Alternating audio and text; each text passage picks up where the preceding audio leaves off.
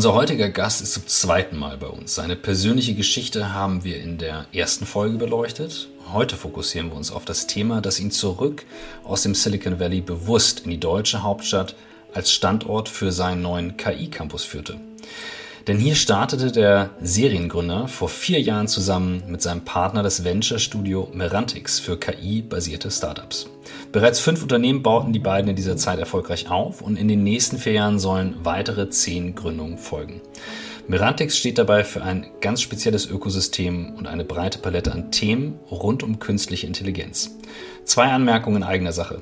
Michael und ich sind beide im kleinen Umfang an Merantix beteiligt und unser Gast ist einer meiner ältesten und besten Freunde. Mit ihm gehe ich durch dick und dünn, durch Höhen und Tiefen. Seit fast vier Jahren beschäftigen wir uns nun schon mit der Frage, wie Arbeit den Menschen stärkt, statt ihn zu schwächen. Wie kann ein Thema, das einen so wesentlichen Anteil in unserem Alltag einnimmt, wieder mehr Sinn in unserem Leben stiften? Was müssen wir tun, damit neue Technologien wie AI, Machine Learning und Robotics uns in die Lage versetzen, Arbeit menschlicher zu machen? Wir suchen nach Methoden, Vorbildern, Erfahrungen, Tools und Ideen, die uns dem Kern von New Work näher bringen. Dabei beschäftigt uns immer wieder auch die Frage, ob wirklich alle Menschen das finden und leben können, was sie im Innersten wirklich, wirklich wollen. Ihr seid bei On the Way to New Work, heute zum zweiten Mal mit Adrian Locher. Hallo Adrian. Hallo Michael, hallo Christoph. Grüß dich.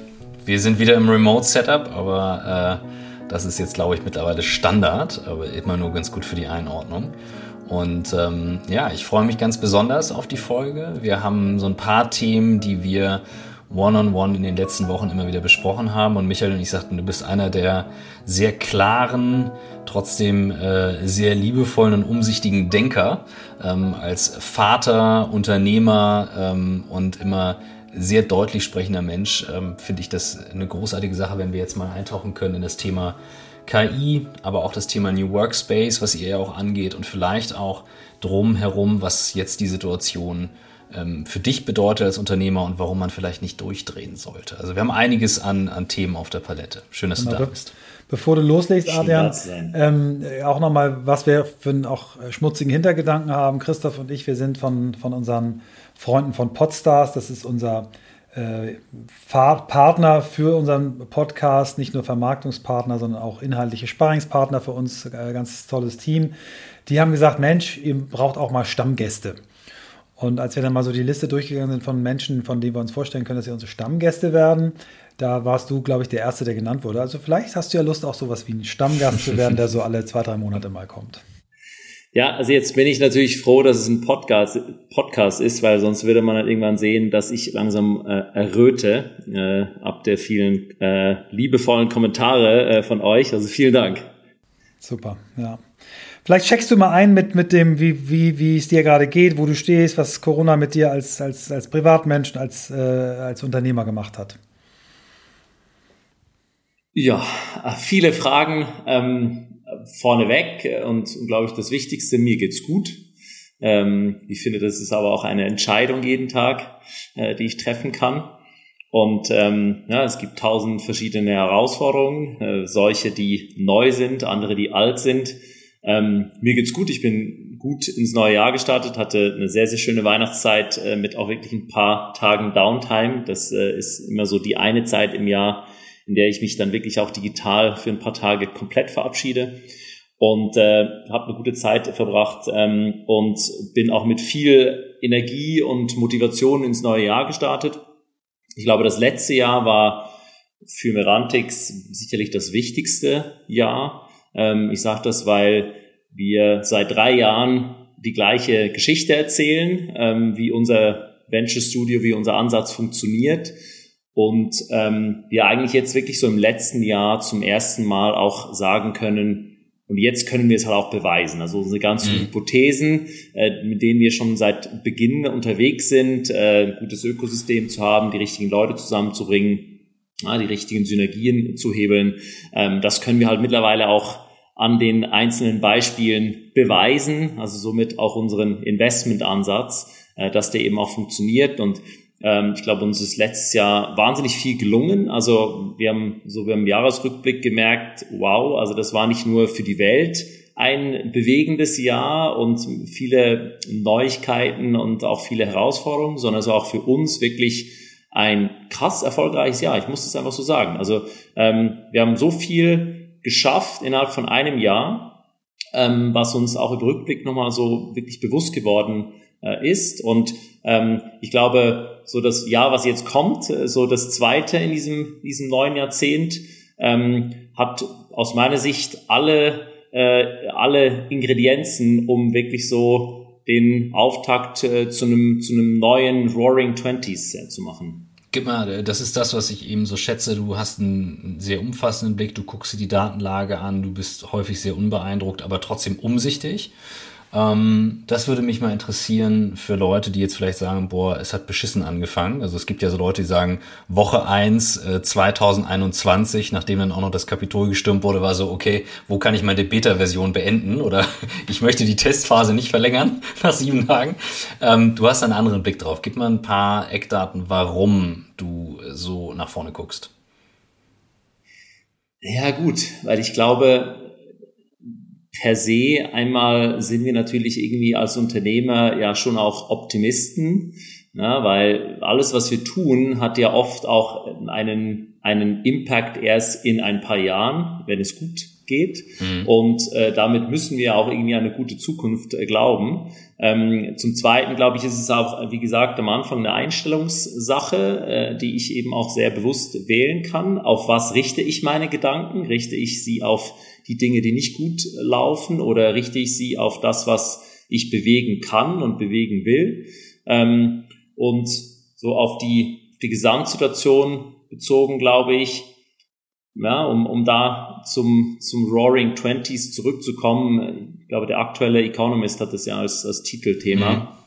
Und äh, beschreibt das eigentlich ganz gut, ja, so ähm, das, das 20. Jahrhundert, äh, das, das, die 20er Jahre des vorigen Jahrhunderts haben ja eigentlich denkbar schwierig angefangen, ja, die Welt lag in Trümmern, äh, sozusagen die, die Kriege gerade beendet, die spanische Grippe hat äh, unglaublich viele äh, Opfer äh, äh, also gefordert. Ähm, und, und daraus ist aber dann wiederum eigentlich eines der spannendsten Jahrzehnte des, des, des Jahrhunderts entstanden, in denen einfach auch wahnsinnig viel nach vorne gebracht werden konnte, ähm, weil eben auch so viel Bewegung drin war. Ne? Und mhm. wenn wir jetzt mal letztes Jahr anschauen, äh, war das ja einfach auch schon so ein, so ein Katalysator für ganz viele Entwicklungen, die einfach ansonsten viele, viele Jahre gedauert hätten. Ja, also nehmen wir mal nur das simpelste Beispiel, das wir mittlerweile alle äh, kennen, ja, das Homeoffice. Ähm, ja, wie lange wurde darüber diskutiert, ob das geht, ob die Produktivität da noch stimmt, ob die Motivation der Mitarbeiterinnen und Mitarbeiter stimmt, ob die Leute dann überhaupt noch was tun. Ähm, ja, die meisten dieser Fragen stellt man sich jetzt nach einem Jahr in dem Zustand nicht mehr wirklich und merkt, Ganz im Gegenteil, in ganz vielen Bereichen hat es auch ganz viel Positives gebracht. Ja, es gibt auch viele Challenges und, und alle, die wie wir auch mit äh, Kindern unterwegs sind, die dann äh, im Homeschooling sind, neben dem Homeoffice, wissen auch, es ist nicht einfach, ja, keine mhm. Frage. Und äh, die Produktivität äh, meiner letzten Woche war nicht so, wie ich sie mir gewünscht habe, äh, weil erstmal das, das Homeschooling auch auf Touren kommen musste und die äh, ich, nenne das mal Kita-Simulation für meinen Sohn, äh, der noch nicht in der Schule ist, äh, nochmal um einiges schwieriger war als äh, sozusagen das Homeschooling, wo dann ein klares Programm auch gegeben mhm. ist. Ähm, aber wie gesagt, ich glaube, am Ende ähm, haben wir einfach wahnsinnig viele Chancen, die sich ergeben und ähm, wo Platz für Neues geschaffen wird. Und ähm, um, um auf, den, auf den Auftakt äh, einzugehen, ich glaube, ja, das, das, das, das Kapitol, das war halt auch äh, am Schluss dann wahrscheinlich jetzt nochmal so das große Finale äh, vor, dem, vor dem Neuanfang, äh, der, der hoffentlich kommen wird, ähm, der natürlich auch sehr viele Probleme jetzt nochmal viel offensichtlicher dargelegt hat. Na, man kann ja so ein Ereignis auch immer aus zwei Perspektiven sehen. Ja, so die eine ist, wie schrecklich ist das alles und wie tief äh, sind wir eigentlich äh, gefallen, äh, dass, dass äh, sowas passieren kann. Ähm, auf der anderen Seite ist es halt auch äh, ein Katalysator im Sinne von Klarheit, ähm, die man aber nicht mehr diskutieren kann und äh, wo natürlich jetzt dann auch auf der sozusagen Anhängerseite ähm, so das eine oder andere Fragezeichen jetzt einfach nicht mehr diskutiert werden kann, sondern es ist halt einfach Fakt, dass da Dinge richtig schief gelaufen sind. Und äh, das wiederum ist ja wie im Business auch, wenn du ein Team hast, was in der Lage ist, auf die Probleme draufzuschauen und nicht die ganze mhm. Zeit darüber diskutieren, ob es die Probleme gibt, sondern sie einfach nimmt und sagt, okay, und jetzt kümmern wir uns daran, dann hast du viel mehr, was du ausrichten und bewirken kannst.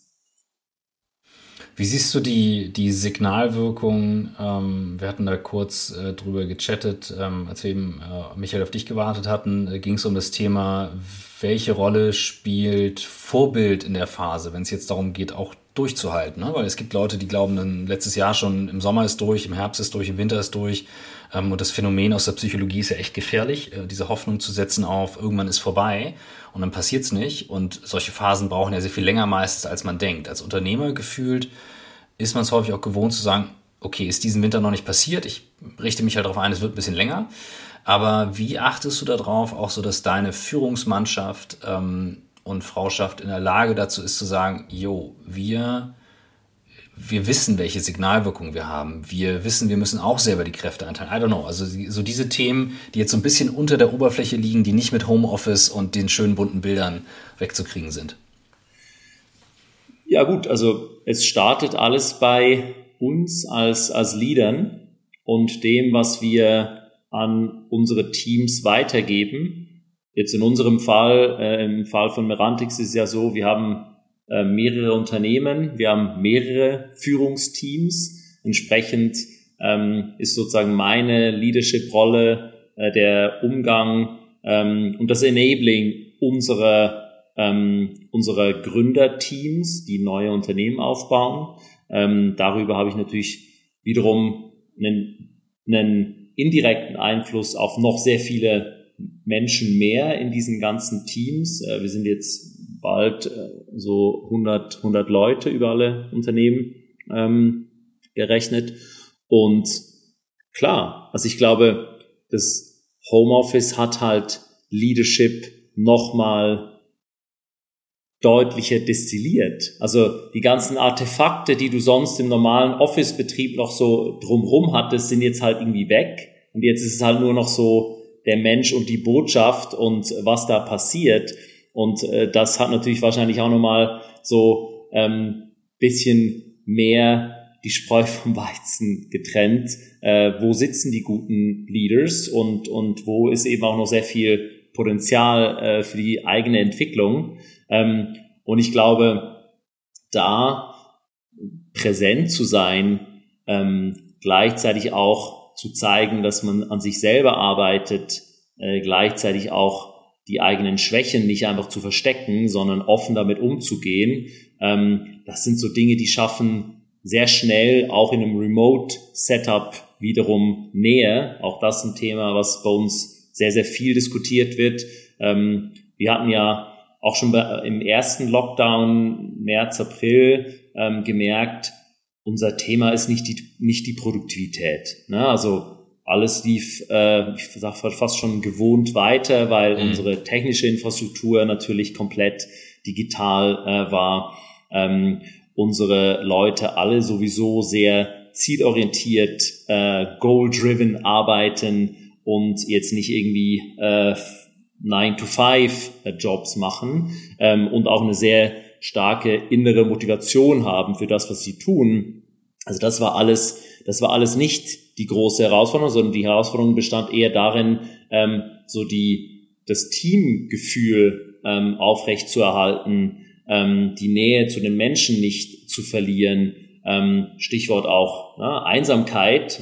Für all jene, die alleine leben, ist so ein Lockdown deutlich schwieriger, wie jetzt, äh, wenn du mit mehreren anderen Leuten gemeinsam sozusagen in der Quarantäne äh, sitzt. Und ich glaube, da haben wir von Anfang an auch einfach drauf geschaut, was kann man tun, um da eben auch ja, mit der Situation umzugehen und, und dafür zu sorgen, dass die, die Stimmung eben auch ähm, sich gut entwickelt. Mhm. Ich kann mir vorstellen, ein, äh, in einer Company, ihr seid ja dann Mutter-Company plus äh, mehrere Startups, sind ja alles ganz neue Unternehmen, ne? wo eine Kultur erst langsam entsteht, wo Kulturen entstehen. Und genau das ist ja etwas, was, was im Moment schwierig ist. Ne? Ich stelle mir so vor, so Firma, Christophs Firma, die jetzt ja schon ein paar Jahre mehr auf dem Puckel hat, ohnehin so eine Remote-Kultur hatte. Ich habe bei allen Kolleginnen und Kollegen von Christoph, mit denen ich Kontakt habe, das Gefühl, dass sie da total stabil durchsegeln. Christoph sagt, nee, wir haben natürlich auch Situationen und auch, auch äh, Einzelne, die immer mal eine schwierige Phase haben, aber die Kultur ist darauf ausgerichtet, die, die kennen ihre Stärken, Schwächen, die wissen genau, wie sie miteinander umgehen. Das stelle ich mir sehr, sehr schwer vor in so einem, na, ihr sagt mehrere kleine Flugzeuge, die langsam abheben. Wie, hast du ein paar Hacks, wie ihr diese, dieses kulturelle äh, Gap, was ja entsteht, wenn man eben sich nicht fühlt, riecht, sieht, schmeckt, ähm, abends nicht mal zusammen nochmal äh, ein Bier aufmacht. Wie, wie, wie macht ihr das konkret? Hast du ein paar Hacks? Ja, aber vielleicht zuerst eine Bemerkung vorneweg. Ähm, ich gehöre nicht zu den Menschen, die sagen, ein reines Remote-Setup funktioniert, gerade wenn es um den Aufbau von neuen Unternehmen, neuen Teams geht. Da bin ich sehr, sehr klar. Es gibt Leute, die sagen was anderes. Ich habe es einfach bis heute noch nicht gesehen, dass es wirklich funktioniert, wenn du wirklich von Scratch auf ähm, was baust. Und wir haben das auch ganz klar gesehen in den unterschiedlichen Teams, die unterschiedlich darauf reagiert haben, auch insbesondere abhängig davon, in welchem Entwicklungsstadium die Teams waren. Ja, da mhm. gab es welche, die waren schon länger unterwegs, zwei, drei Jahre, ähm, hatten 20, 25 Leute, klare Strukturen, klare Organisation, klare Ziele, na, Execution-Modus. Da war die Disruption sozusagen ähm, sehr viel geringer, wie bei den Teams, die gerade erst in der Storming-Norming-Phase sich befinden, wo sehr viel eben auch über die Zusammenarbeit, über die Beziehungen überhaupt erstmal entstehen muss, wo ja auch sehr viel in diesen menschlichen Interaktionen eben sehr subtil passiert, was natürlich in einem Remote-Setting aber sehr viel schwieriger ist, ja, diese, diese, diese Signale mitzunehmen, mitzukriegen, wie wenn du in einem Raum gemeinsam sitzt. Also das heißt, da keine Frage, wir haben nicht eine, wir haben, oder anders gesagt, wir haben einen klaren Unterschied gesehen zwischen den Teams und es gab Teams, bei denen die Entwicklung langsamer war durch diese Situation. Also das kann mhm. man auch einfach nicht ersetzen ähm, und ist ja auch einer der Gründe dafür, dass wir diesen Campus bauen und nach wie vor äh, 100 Prozent äh, hinter diesem Projekt stehen und sagen, das braucht es. Darüber werden wir später noch sprechen. Ähm, aber das, also diese, diese menschliche Interaktion einfach komplett auf Remote zu verlegen, daran glaube ich nicht. Aber klar, man, man hat natürlich viele Möglichkeiten und da würde ich am, am meisten, am ehesten wahrscheinlich auf die Dinge drauf eingehen, die jetzt vielleicht noch nicht mal so richtig mit dem Business an sich zu tun haben, weil ja, wir müssen jetzt nicht über Meeting, Produktivität und wie machst du am besten Zoom-Calls äh, sprechen, ähm, sondern ich glaube, die Dinge, die darum herum liegen, die auch mit dem Mental Wellbeing der Teams zu tun haben, äh, da haben wir sehr viel gelernt, ähm, sehr viel ausprobiert, tun wir auch heute noch. Wir hatten gerade vor einer Woche hatten wir ein virtuelles Founders Forum, das ist unser monatliches Gefäß, äh, wo wir uns mit unseren Founders austauschen, wo es um sehr viel auch Erfahrungsaustausch ging. Und da war eins der Themen eben auch, hey, was macht ihr mit euren Teams? Ähm, wie geht ihr mit der Situation um? Was, was macht ihr, um auch eben Team-Events äh, online äh, virtuell zu machen? Ähm, da haben wir von virtuellen Weindegustationen über virtuellen Crime Dinners ähm, bis hin zu äh, Pictionary und Quiz ähm, äh, äh, Events, alles Mögliche äh, gesehen und, und gemacht und ähm, das funktioniert auch, das funktioniert auch wirklich sehr gut, ähm, um eben auch sozusagen neben der eigentlichen Arbeit äh, Zeit miteinander zu verbringen. Natürlich ist es nochmal Zoom, äh, auch abends dann nochmal sozusagen äh, sich da einzuwählen. Auch nicht immer gleich ähm, einfach. Äh, wir haben zum Beispiel aber auch ein Weihnachtsevent gemacht, bei dem alle Mitarbeiterinnen und Mitarbeiter der, der Unternehmen teilgenommen haben. Wir haben dann so einen, so einen virtuellen Raum uns gemietet, in dem man sich dann bewegen konnte, man sich getroffen hat und äh, Spiele gemeinsam spielen konnte, man konnte sich äh, unterhalten ähm, und das hat extrem gut funktioniert. Das war kurz vor Weihnachten. Ähm, das war eine, war eine tolle Stimmung. Über mehrere Stunden hinweg waren da, waren da 80, 90 Prozent der Leute wirklich präsent bis in die späten oder frühen Morgenstunden. Ähm, ja, also ich glaube, da gibt es viele Wege. Ähm, ich bin da immer großer Fan von einfach ausprobieren und gucken, was funktioniert und davon mehr.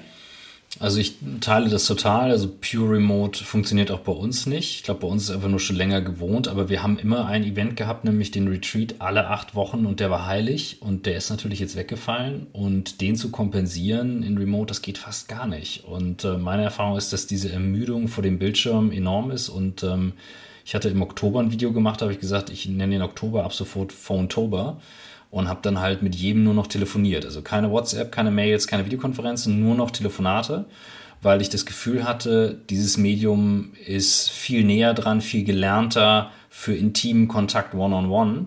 Ähm, und das war richtig gut. Das merke ich jetzt gerade im Januar, mir fehlt Ich werde das jetzt wieder anfangen und ähm, sehe das ganz genauso. Ich glaube, es ist nicht zu ersetzen. Habe aber auch eine Frage dazu, was das Thema ähm, KI betrifft Technologie. Ne? Du machst ja nur trotzdem ein Startup, was einfach ganz stark damit zu tun hat. Und ganz viele Menschen kommen immer mit diesem einfachen Komponente, ja, KI nimmt dann das Menschliche raus, aber du sagst ja immer schon, es ist ein Tool. Und vielleicht können wir das jetzt mal nutzen, zu sagen, abgesehen vom Campus, auf den ich gleich noch kommen will, unbedingt, welche Rolle spielt künstliche Intelligenz in der Zukunft? Höchstwahrscheinlich deiner Meinung nach. Und welche Rolle spielt dabei der Mensch, den wir jetzt gerade oder wo wir jetzt gerade sehen, wie wichtig dieser zwischenmenschliche Kontakt ist für Arbeit, dass das ein ganz großer Teil von Arbeit ist.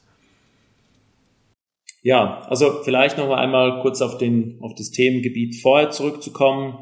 Wir haben zum Beispiel im Oktober ganz bewusst einen Zweitages Founder Retreat gemacht in Person, haben auch gesagt, wir sind uns der Risiken bewusst, wir machen alles, dass es safe ist, nehmen da besondere Maßnahmen, haben alle davor und danach getestet, aber haben gesagt, es ist eben so wichtig, dass es uns das wert ist, A, diese Risiken natürlich einzugehen und B, aber eben auch die ganzen Maßnahmen zu treffen, dass es eben so sicher wie möglich stattfindet. Aber es gibt einfach keinen Ersatz dafür und wir stehen dafür auch ein, dass es eben stattfindet.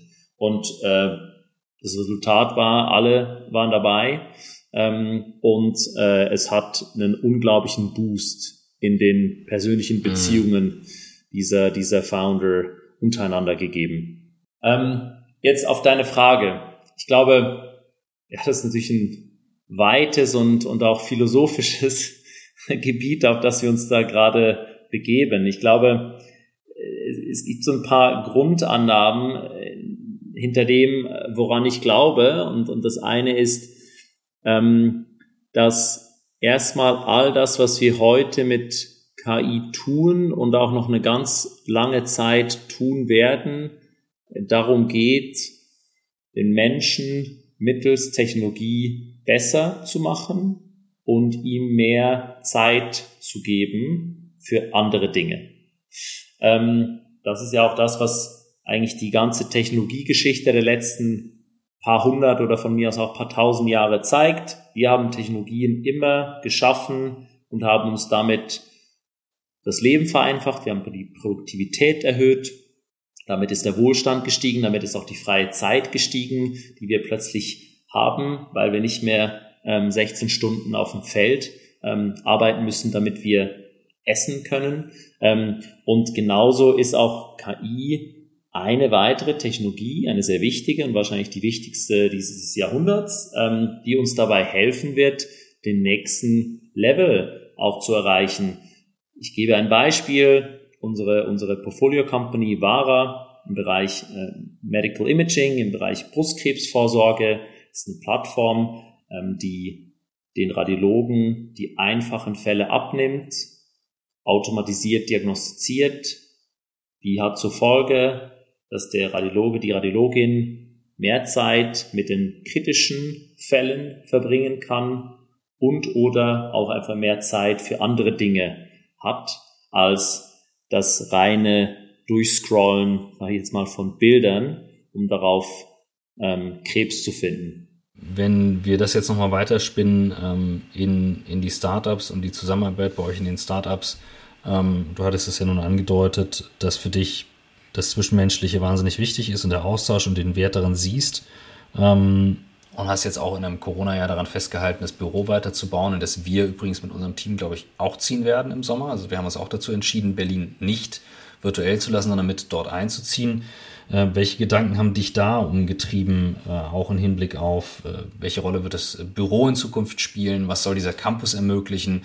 Kannst du so ein bisschen ein Bild malen dessen, was ihr davor habt? Ja, gerne. Also ich glaube, es gibt so sehr unterschiedliche Modi, in denen du Arbeit verrichtest, Arbeit tust. Ja.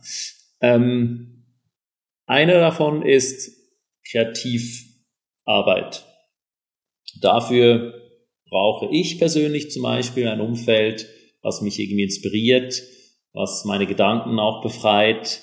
Das ist bei mir dann oft irgendwo draußen, Natur, ähm, jetzt möglichst nicht unbedingt viele andere Menschen, sondern so ein bisschen auch Zeit für mich alleine.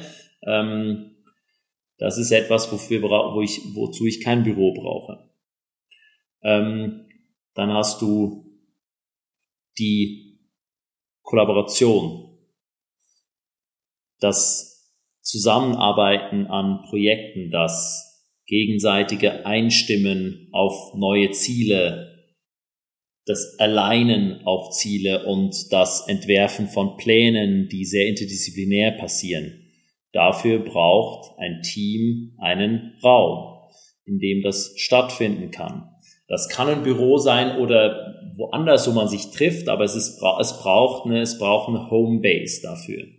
Ähm, und dann hast du noch äh, im Prinzip so den Teil Fokusarbeit, wo es um das Abarbeiten von etwas Bestimmtem geht. Das kann äh, Plan sein, das kann Text sein, den du schreibst, das können Telefonate sein. Dafür brauchst du einen ruhigen eine ruhige Umgebung. Das kann das Homeoffice sein, sofern man da äh, Ruhe hat, oder eben auch ähm, im Büro ein bestimmter Bereich, der, der sehr ruhig ist.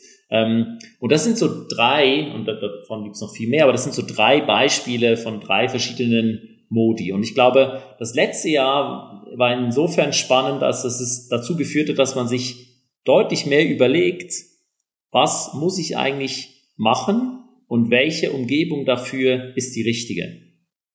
Und überall dort eben, wo es um Teams und gemeinsame äh, Themen geht, ist eine Fläche wie unser Campus aus unserer Sicht das, was wir brauchen. Ähm, wir haben den Campus ja nicht erst letztes Jahr geplant. Der, die Idee besteht schon seit zwei Jahren. Die Planung hat bereits ähm, vor eineinhalb äh, Jahren begonnen ähm, bald zwei.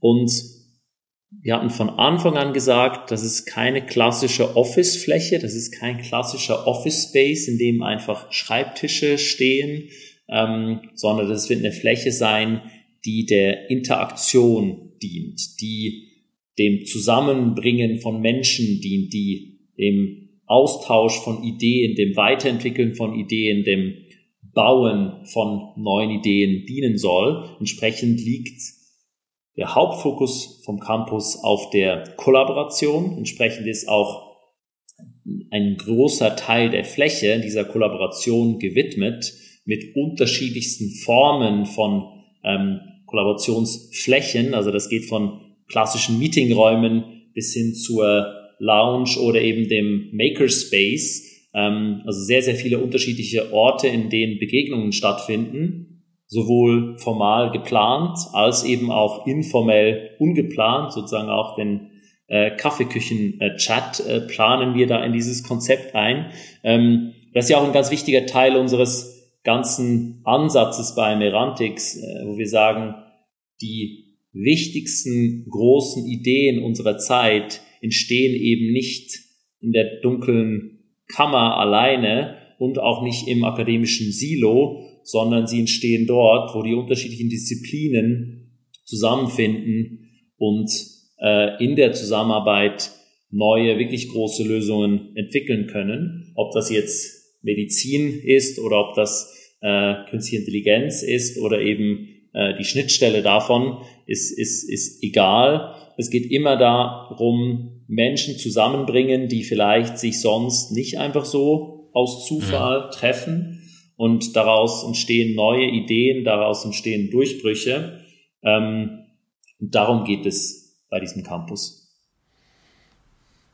Ähm, ich würde gerne nochmal, bevor wir auf den Campus nochmal näher eingehen, gerne nochmal auf, auf, äh, auf, auf das Thema Anwendungsbeispiele kommen. Ne? Du hast mit der Bilderkennung ähm, im medizinischen Bereich ein super Beispiel. Ähm, wir haben bei uns im Podcast den Michael Brehm gehabt, der ja auch das, das Wort Augmented äh, verwendet, äh, Augmented Intelligence, weil er sagt, ich will mit Hilfe von äh, AI die Menschen besser machen, stärker machen, dass sie ihren Job besser machen können. Und sein Anwendungsbeispiel, das erste, was er bei A2X eben macht, ist, dass er äh, Callcenter und Sales-Mitarbeiter besser macht, indem er sie live coach, Sprachanalyse und äh, dann äh, im Prinzip sagt der Algorithmus dir, du hast jetzt dreimal das Wort teuer gesagt, versuch doch mal das. Und auch die, ne, weil im Callcenter musst du ja vorher fragen, darf ich das Gespräch aufzeichnen? Wenn du es aufzeichnen darfst, kannst du eben auch so einen Algorithmus draufsetzen.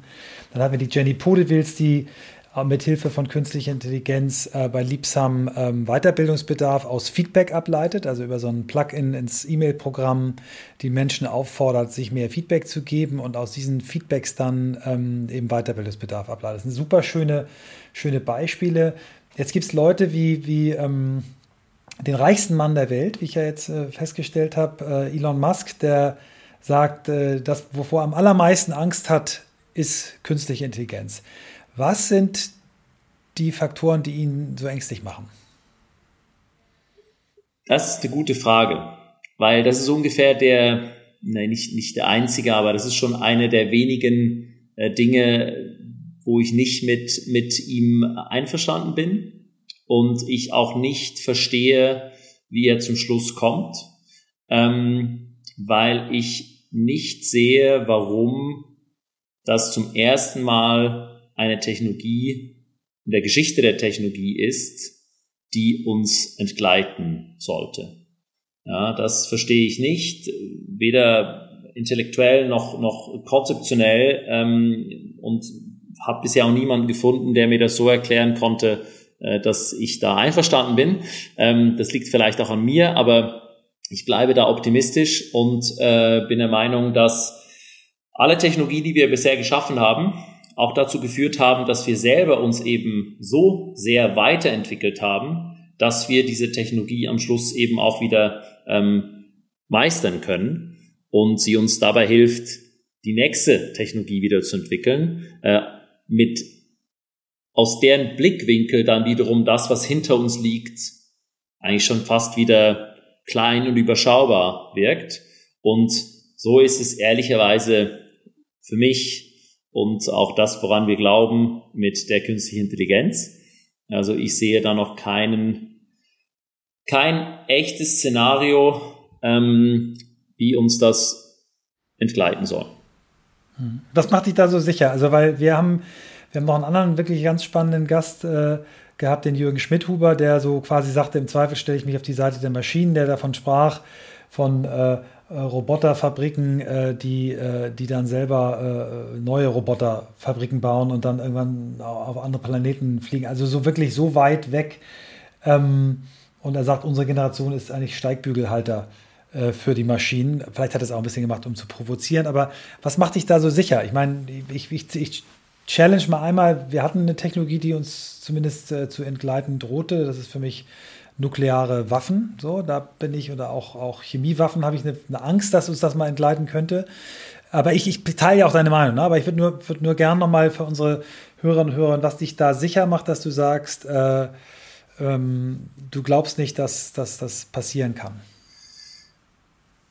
Ähm, das, was, das, was passiert zurzeit, ist ja, ähm, dass wir die Technologie nutzen, um selber um selber uns weiterzuentwickeln. Ähm, und je länger wir ähm, in die Technologie investieren, je näher wir sie an uns selber ranbringen, umso mehr wird daraus natürlich eine Mischform ne, zwischen Mensch und Technologie. Auch den besagten Elon Musk äh, angesprochen mit seinem, mit seinem Investment in, in Neuralink, wo es um, die, um das Brain-Machine-Interface geht, wo es dann wirklich zum ersten Mal eine, eine echte, auch ähm, physische Verknüpfung zwischen Mensch und Maschine gibt. Ähm, und aus meiner Sicht wird das eben die Superintelligenz sein, ähm, von der wir da sprechen. Ich ähm, sehe noch nicht, wie die Maschine alleine neue Ziele ähm, entwickeln will und woher die Motivation dazu kommt. Also das ist für mich einfach sozusagen intellektuell bisher nicht, nicht durchdringbar. Ähm, ich weiß, da gibt es andere Meinungen, aber ähm, ich sehe einfach noch nicht, woher sozusagen die Maschine die Motivation nehmen soll, äh, eine Roboterfabrik zu bauen, wenn nicht ich ihr das sage. Und wenn ich ihr das sage, dann habe ich halt immer noch einen sehr starken Einfluss darauf, was sie tut und was die Zielvorgaben sind. Ähm, und damit eben auch einen Einfluss darauf, wo die Reise hingeht. Danke. Zurück zum, zum Campus. Wir waren, wir waren, du hast einmal ein bisschen die Prinzipien beschrieben. Ähm, ich habe in einem anderen Podcast äh, äh, mit dir gehört, dass du auch so, sagen wir so fünf Säulen eigentlich hast, auf dem, auf dem äh, euer Prinzip aufbaut. Vielleicht erzählst du das noch ein bisschen, weil ich auch glaube, dass das euch ja auch zu der Entwicklung dieses Campuses äh, gebracht hat. Ja, gerne. Also unser Ökosystemansatz basiert in der Tat auf fünf Säulen. Die erste Säule, das äh, kann man sich wahrscheinlich denken, äh, ist die Talentsäule. Da geht es eben darum, die richtigen Menschen zusammenzubringen.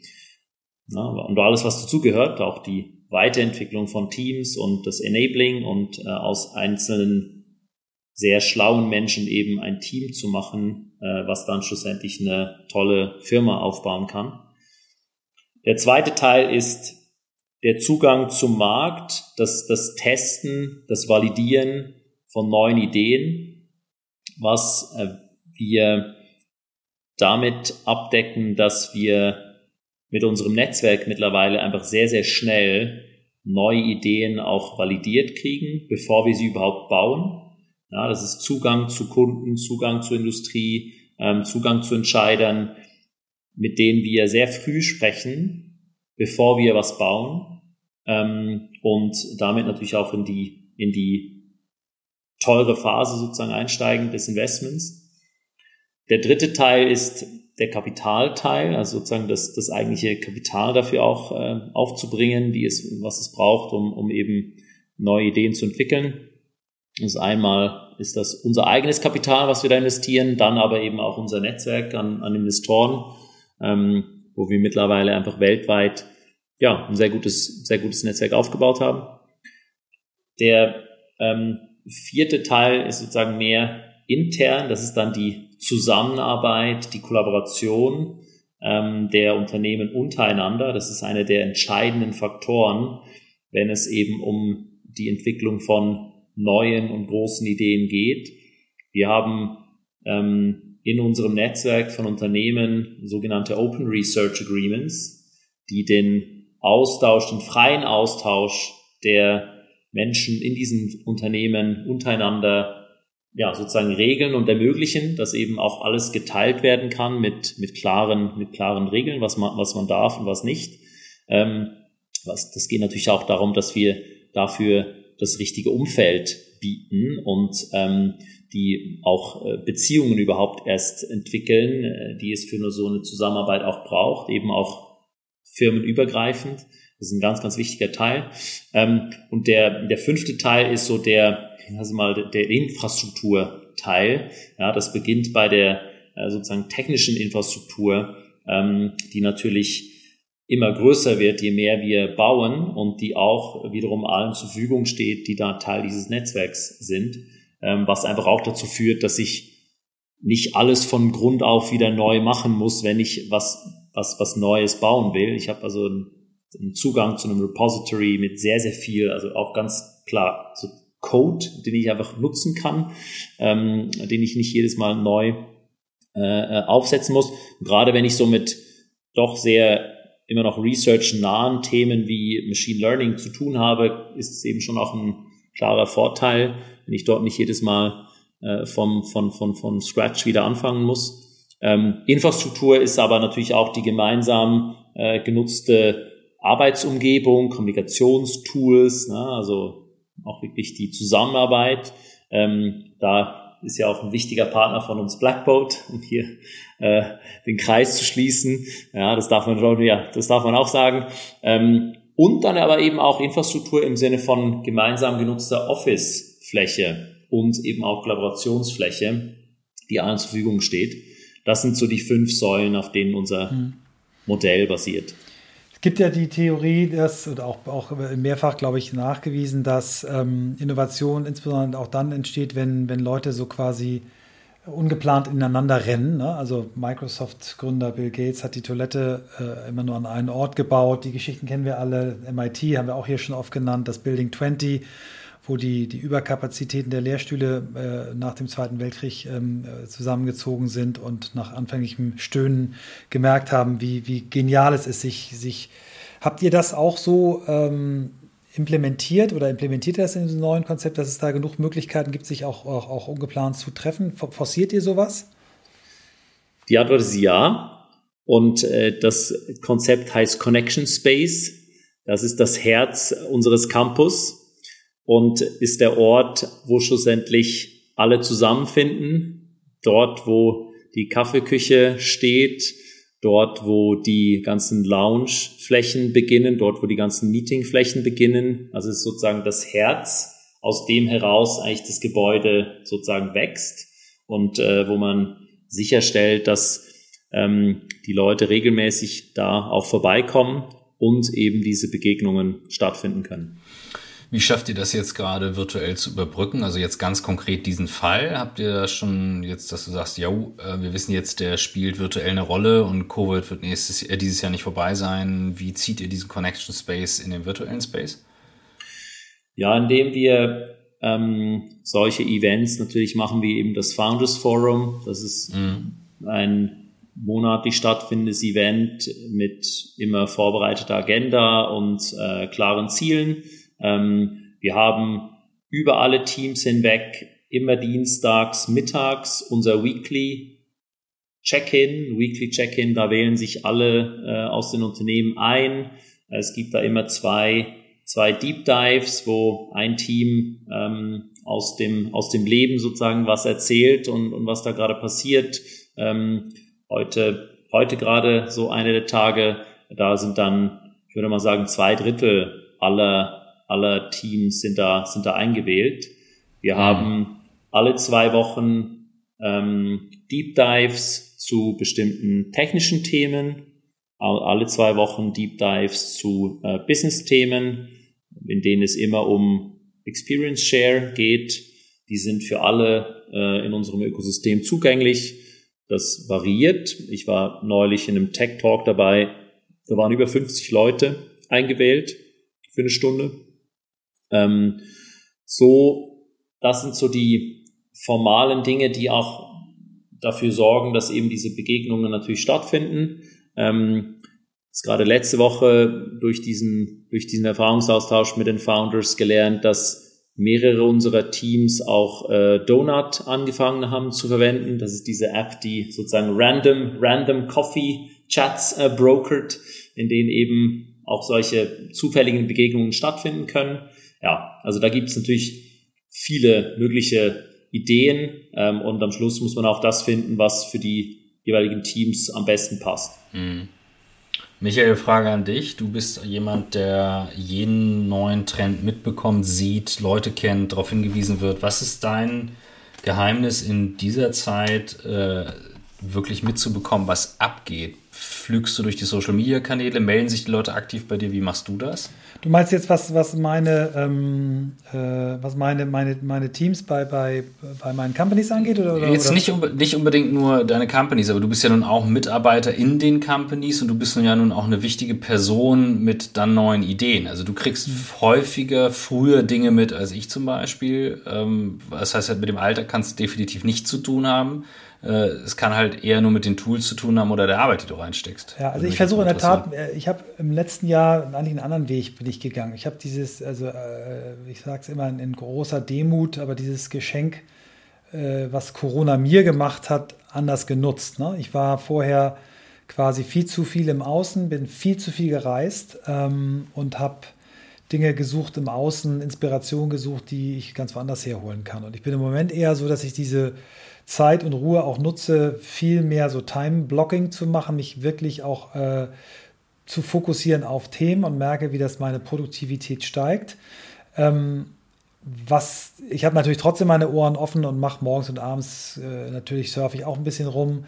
Ähm, mich hat natürlich auch, wie uns alle wahrscheinlich, äh, Clubhouse am Wochenende erwischt. Äh, wenn wir die Folge ausstrahlen, ist das schon wieder ein paar Wochen her. Aber ähm, ich, ich glaube, wir haben, wir, wir, wir, wir kommen in so eine Phase von nochmal wirklich Innovation. Deswegen hat für mich das Bild, äh, was Adrian am Anfang gezeigt hat, Roaring Twenties, das hat äh, richtig resoniert und daran glaube ich auch. Ne? Also es ist ein bisschen so jetzt die, die Situation aktuell. Es kommt sich kommt fast vor wie ein, wie ein Krieg ohne kaputte Häuser. Also die Menschen sterben und wir, wir haben extreme Folgen. Wir, haben, wir, wir werden ein Firmensterben sehen wie es das noch nie gegeben hat. Ich merke das jetzt aus meiner Heimatstadt Kiel. Ein Freund, äh, ein Einzelhändler, der da gerade berichtet, wer da alles die, die, die, die, die, in die Knie geht.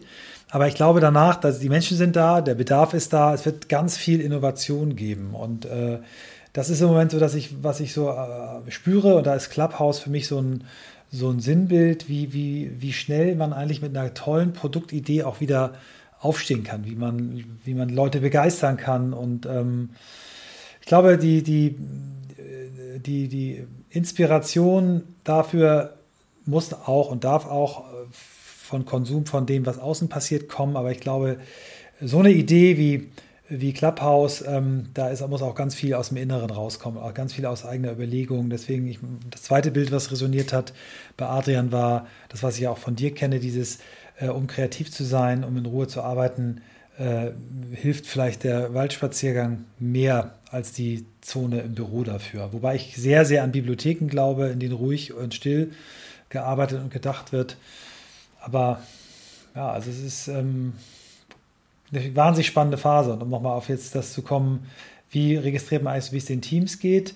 Ich versuche jetzt in all den Meetings, in denen ich bin, mir mehr Zeit zu lassen, mehr zu fragen, mehr zuzuhören, nicht sofort in meinen Lösungsmodus zu kommen. Ähm, und merke auch, dass es extrem gut tut, äh, One-on-Ones zu machen. Und äh, ich bin nicht ganz bei dir, dass ich sage, ich würde jetzt ein Phone-Only machen. Ich würde das so ein bisschen in, in, von Situation zu Situation auch fragen, wozu hast du mehr Lust? Weil ich finde schon so ein, äh, so ein äh, den anderen zu sehen, auch im Zweiergespräch, hat auch eine Qualität. Und ich glaube, müssen wir, deswegen finde ich es schon gut, wie du es machst, äh, ein Bewusstsein dafür haben, äh, dass zu viel von dem einen auch irgendwie schwierig ist. Mhm. Ich mache jetzt hier mal ganz kurz meinen Timekeeper-Job. Wir mhm. sind jetzt bei 50 Minuten und sollten yes. uns äh, auf die Zielgerade zu bewegen. Erzähl doch noch mal ein bisschen vielleicht die, die, ähm, die, der Ausblick. Also was, du hast jetzt von, von einer Company erzählt, erzähl mal ein bisschen, was, was die anderen Companies machen, wenn du, wenn du schon darfst, auch in welche Richtung ihr weiterdenkt. Wenn nicht, dann, dann freuen wir uns aber, wenn du ein bisschen noch erzählst, was äh, neben dem ähm, Medizin-Startup, äh, was, was ihr noch gerade macht. Ja, wir haben ja letztes Jahr zwei neue Unternehmen gestartet. Ähm, wir haben uns ja, wir haben uns ja drei Jahre sozusagen Zeit gelassen, drei Unternehmen aufzubauen. Also die ersten drei äh, Unternehmen haben drei Jahre gebraucht. Letztes Jahr sind es dann zwei geworden und dieses Jahr ist unser Ziel fünf. Und ähm, ich kann da gerne auch ein bisschen über, äh, darüber reden, in welche Richtung wir da gerade gucken. Ähm, vielleicht zu dem, was wir letztes Jahr gemacht haben. Wir haben Causa gegründet und wir haben Cambrium gegründet. Causa ist im Bereich Causal Reasoning. Ähm, da geht es sehr viel um Sprache, sehr viel um Zusammenhänge und ähm, im, äh, am Ende des Tages darum, ähm, wenn sich KPI verändern, dann will ich wissen, warum. Das ist heute ein klassischer Job eines Business Analysten, der dann reingeht und sich die Gründe raussucht. Wir bauen da gerade eine Plattform, die in der Lage ist, das eben zu einem großen Teil auch automatisiert zu tun. Das heißt, Gründe für Veränderungen aufzuzeigen, aber eben auch ungenutztes Potenzial, was man, was man in den Zahlen und äh, sozusagen Analysen, KPI des Unternehmens findet. Ähm, Cambrium kommt von wo ganz anders her. Cambrium ist im Bereich synthetische Biologie. Das ist aus meiner Sicht eines der ganz, ganz großen Themen der Zukunft. Das äh, Generieren von synthetischen Proteinen. Ähm, McKinsey hat in der Studie letztes Jahr gezeigt, dass 60 Prozent aller weltweit verwendeten Materialien auch biologisch produziert werden können. Das äh, hat einen ziemlich großen Impact äh, darauf, wenn man bedenkt, dass die Mehrheit der Produkte und Materialien, die wir heute verwenden, in irgendeiner Form irgendwas mit Öl früher oder später zu tun haben. Ähm, und da äh, spielt natürlich äh, dann eben die synthetische Biologie rein mit dem Versprechen, dass das irgendwann auch ohne fossile Brennstoffe gehen soll. Ähm, und Cambrium ist unsere Wette, unsere Antwort auf diese Frage. Cambrium baut an einer Plattform für das Design von biosynthetischen Stoffen.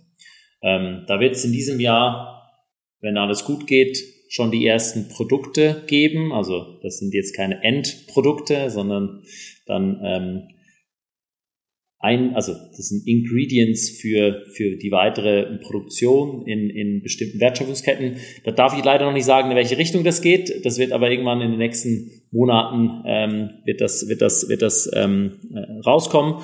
Das Ziel ist aber nicht ein Produkt zu machen, sondern wie gesagt so eine Plattformansatz eigentlich zu fahren. Ähm, was gucken wir uns gerade an? Wir gucken uns gerade sehr, sehr stark äh, NLP an, äh, die ganzen äh, Themen, die mit Sprache zu tun haben. Ähm, da gab es ja letztes Jahr äh, schon sehr, ähm, sehr klare Durchbrüche und die Technologie ist mittlerweile wirklich auch einsatzfähig im, im, im Alltag.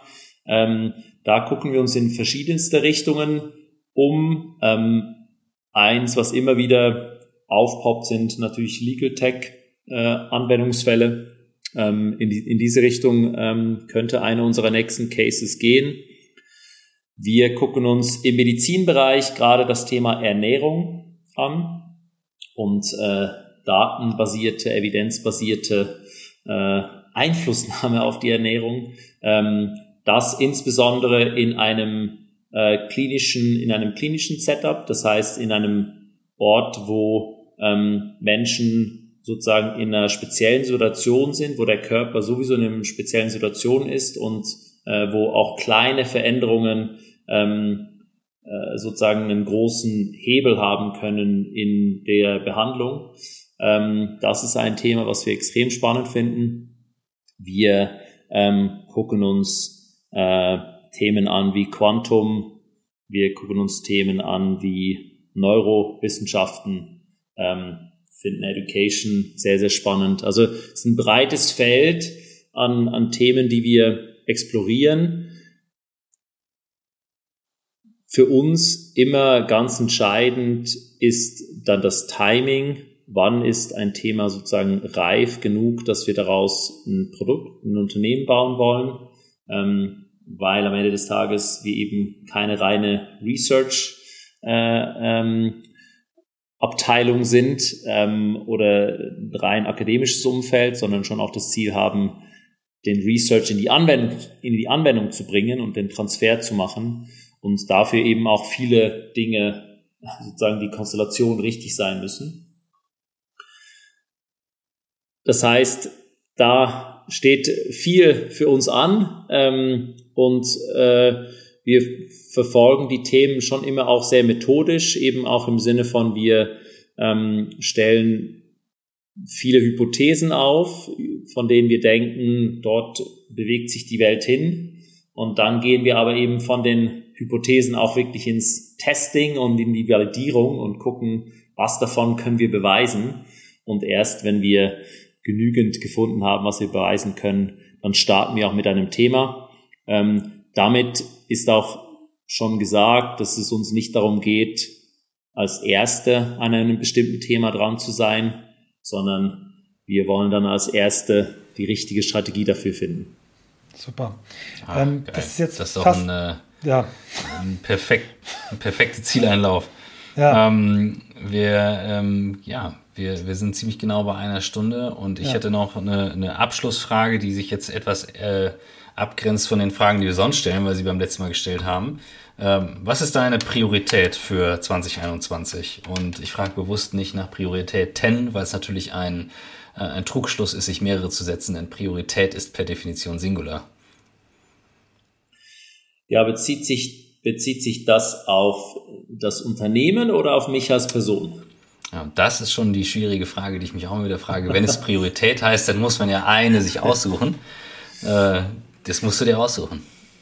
Ja, also ich glaube, die Priorität auf das, auf, auf Merantix gesehen ist ganz klar das Thema Ökosystem und Skalierung. Na, ich habe es schon gesagt, wir haben jetzt letztes Jahr zwei Unternehmen gebaut, wir wollen dieses Jahr fünf Unternehmen bauen und das ohne, dass wir im Studio sozusagen deutlich wachsen. Wir sind ja im Studio weniger als zehn Leute und mhm. äh, wollen sozusagen mit gleich vielen Leuten jetzt mehr als doppelt so viel leisten, wie das letztes Jahr mhm. äh, der Fall war. Das basiert natürlich komplett auf diesem Ökosystem-Gedanken, dass das eben auch möglich ist, dass das jetzt eben die Compounding Effects produziert und auch die Synergien, die das ermöglichen. Ich glaube, das ist für uns dieses Jahr eine der wichtigsten, eines der wichtigsten Themen, die wir beweisen müssen. Ähm, für mich persönlich ist, ist, ist schon auch Klima äh, eins der Themen, was ganz, ganz oben steht auf der, auf der Liste der, der Themen, die wir uns anschauen. Das war nicht äh, genannt, äh, aber das steht äh, sozusagen ganz, ganz weit oben. Ähm, und für mich ganz persönlich, sozusagen als, als Privatperson und als Mensch, ist diese Opportunities, die uns da entgegenfliegen, nutzen zu können und ähm, meine Zeit für sinnvolle Dinge zu investieren, sowohl für mich als auch äh, für meine Unternehmen. Hm. Ich glaube, das sind meine wichtigsten. Super. Christoph, ich mache jetzt mal, äh, tunnel dich jetzt mal. Also du hast zwar gesagt, die anderen Fragen haben wir schon gestellt. Eine davon stellen wir äh, erst seit kurzer Zeit und äh, unser Podcast äh, Nummer eins mit Adrian ist zwei Jahre her. Und mich würde schon auch interessieren, weil du ein wahnsinnig äh, äh, interessierter Mensch bin, äh, bist. Was sind die Bücher, die dich in den letzten zwei Jahren am meisten fasziniert haben? Was hast du in den letzten zwei Jahren Zeit gehabt zu lesen, was dich wirklich weitergebracht hat?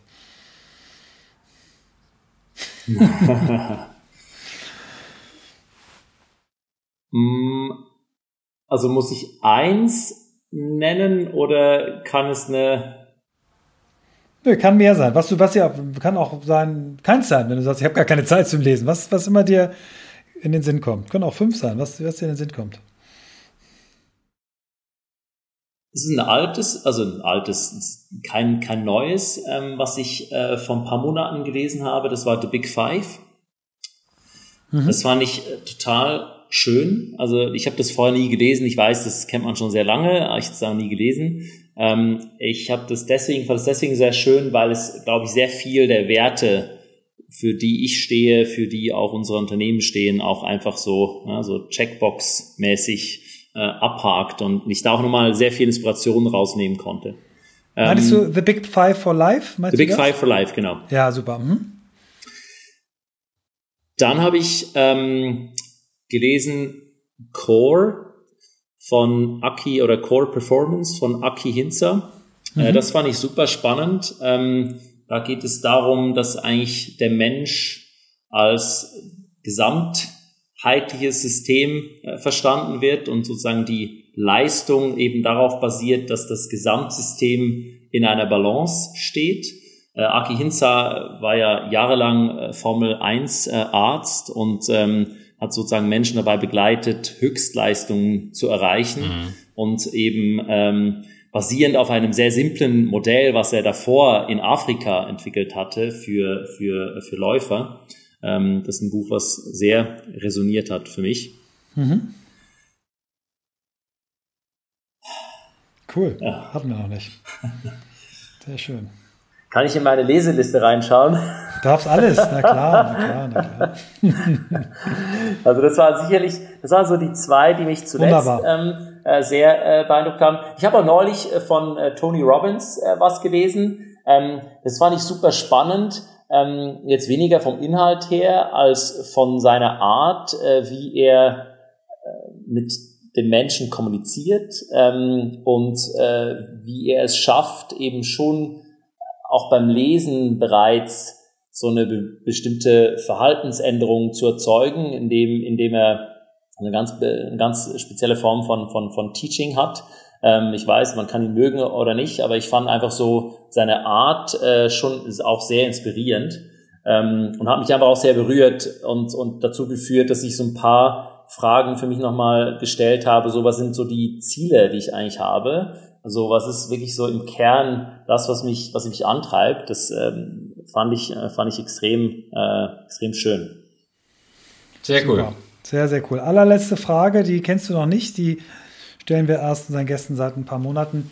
Äh, Bucketlist, wenn du drei Dinge dir wünschen kannst. Äh, einmal, was möchtest du noch erleben? Was möchtest du noch lernen? Und was möchtest du gerne geben, zurückgeben? Was wären die drei Dinge? Ich möchte auf jeden Fall mal paar Monate in den Bergen ganz abgelegen leben und äh, ganz viel Skifahren und ganz viel in der Natur Zeit verbringen. Komplett disconnected. Ich möchte, vielleicht fangen beim Zurückgeben an, auf jeden Fall den Weg weitergehen und ähm, einen Weg finden, wie ich ein System entwickle oder bei einem System mitentwickle, was dazu führt, dass möglichst viele Menschen unternehmerischen Erfolg haben können. Ich bin ja sehr stark bei, bei START, äh, studentischen Unternehmerorganisationen, ähm, involviert und da geht es auch wirklich darum, so dass wie bringen wir Unternehmertum noch weiter raus und, und wie kann Unternehmertum die Welt, in der wir leben, verändern. Das ist so eines meiner wichtigsten Ziele, auch im Sinne von zurückgeben, giving back. Was möchte ich noch lernen? Ja, ich möchte noch viel mehr über mich selbst lernen, weil ich glaube, das ist so die, der Kern von allem und äh, der mir dabei hilft, äh, noch ganz viel anderes auch ähm, besser zu verstehen und weiter zu wachsen. Sehr schön. Vielen Dank. Danke dir, danke euch beiden. Äh, und zack, ist wieder eine Stunde rum. Das ist echt krass. Zack, boom, äh, ja. Ja. Ähm, ja, also ich kenne Adrian nun sehr gut, aber ich nehme ihn natürlich in dem Modus, den wir sonst haben, als irgendwie Business Buddies oder eben enge Kumpels selten die Zeit, in einige Themen zu gucken, die uns ja nun auch umtreiben. Und ähm, wir haben mit ihm ja firmenmäßig zu tun. Da halte ich mich aber operativ häufig raus. Und äh, was ich spannend finde, ist mit welcher Klarheit ähm, er diese Felder aufmacht. Ne? Also das Thema ähm, KI und wo sie dann halt gezielt reingucken, um zu schauen, wo kann was einen Mehrwert leisten. Und ich habe das Gefühl, ähm, dort ist es in guten Händen, weil diese menschliche Komponente eine Rolle spielt, vor der viele so große Angst haben, ähm, dass die irgendwie fehlen würde. Das habe ich hier gar nicht, das Gefühl. Also es äh, macht für mich das ganze Thema sehr viel greifbarer und ähm, für uns bei Blackboard war das wichtig, ähm, auch bei Merantix zu investieren, weil für uns ist das ein Zukunftsthema und ich mich immer gefragt habe, was kommt jetzt nach den Collaboration, Cloud Tools und so weiter und das ist das nächste große Feld für mich, ganz ja. klar. Ja, ich kann das nur bestätigen. Also er ist ein unglaublich angenehmer Mensch, mit dem man sehr, sehr gerne spricht, dem man vor allen Dingen auch gerne zuhört. Ähm, die Felder, an denen sie dran sind, finde ich toll. Seinen Ansatz finde ich toll. Ich freue mich auf, den, auf das Gebäude. Ich finde schön, äh, dass er das Thema AI mit, ähm, mit äh, Werten verbinden möchte. Mhm. Ähm, ich wollte eigentlich noch das Thema Corona ansprechen. Ne? Also wenn wir so überlegen, was für Zukunftsthemen er dran ist äh, und wir uns dann fragen, wie lange brauchen wir eigentlich, um so ein Problem zu lösen. Aber ich glaube, so das, was mir immer klarer wird, wir, wenn nochmal so eine Pandemie in fünf, sechs Jahren braucht und wir würden kein Machine Learning haben, wir wahrscheinlich immer gar nicht mehr hinterherkommen, weil, der, weil die Viren zu aggressiv sind. Ich glaube, dass wir auch AI brauchen, äh, um, um in Zukunft Pandemien zu vermeiden. Bin ich fest von überzeugt. Jo, schöne Folge und ähm, Christoph, wir haben gleich noch eine. Freue mich. Ich freue mich drauf und äh, wir werden jetzt künftig die Folgen auf Clubhouse nachbesprechen. Hause Mann, das haust du hier schon raus. Wow. Ich jetzt, äh, Aber ich glaube, ich hab, wenn diese Folge die, draußen ist, dann, dann haben wir es schon gemacht. gemacht. Ja, ja. Ja, ja, ja. wir haben es ja, wir müssen es mal in den Teaser bauen. Ja, das ist hier, ist der, hier ist der Hook. Ich habe schon Teaser aufgenommen heute. Super, klasse. Dann bis später.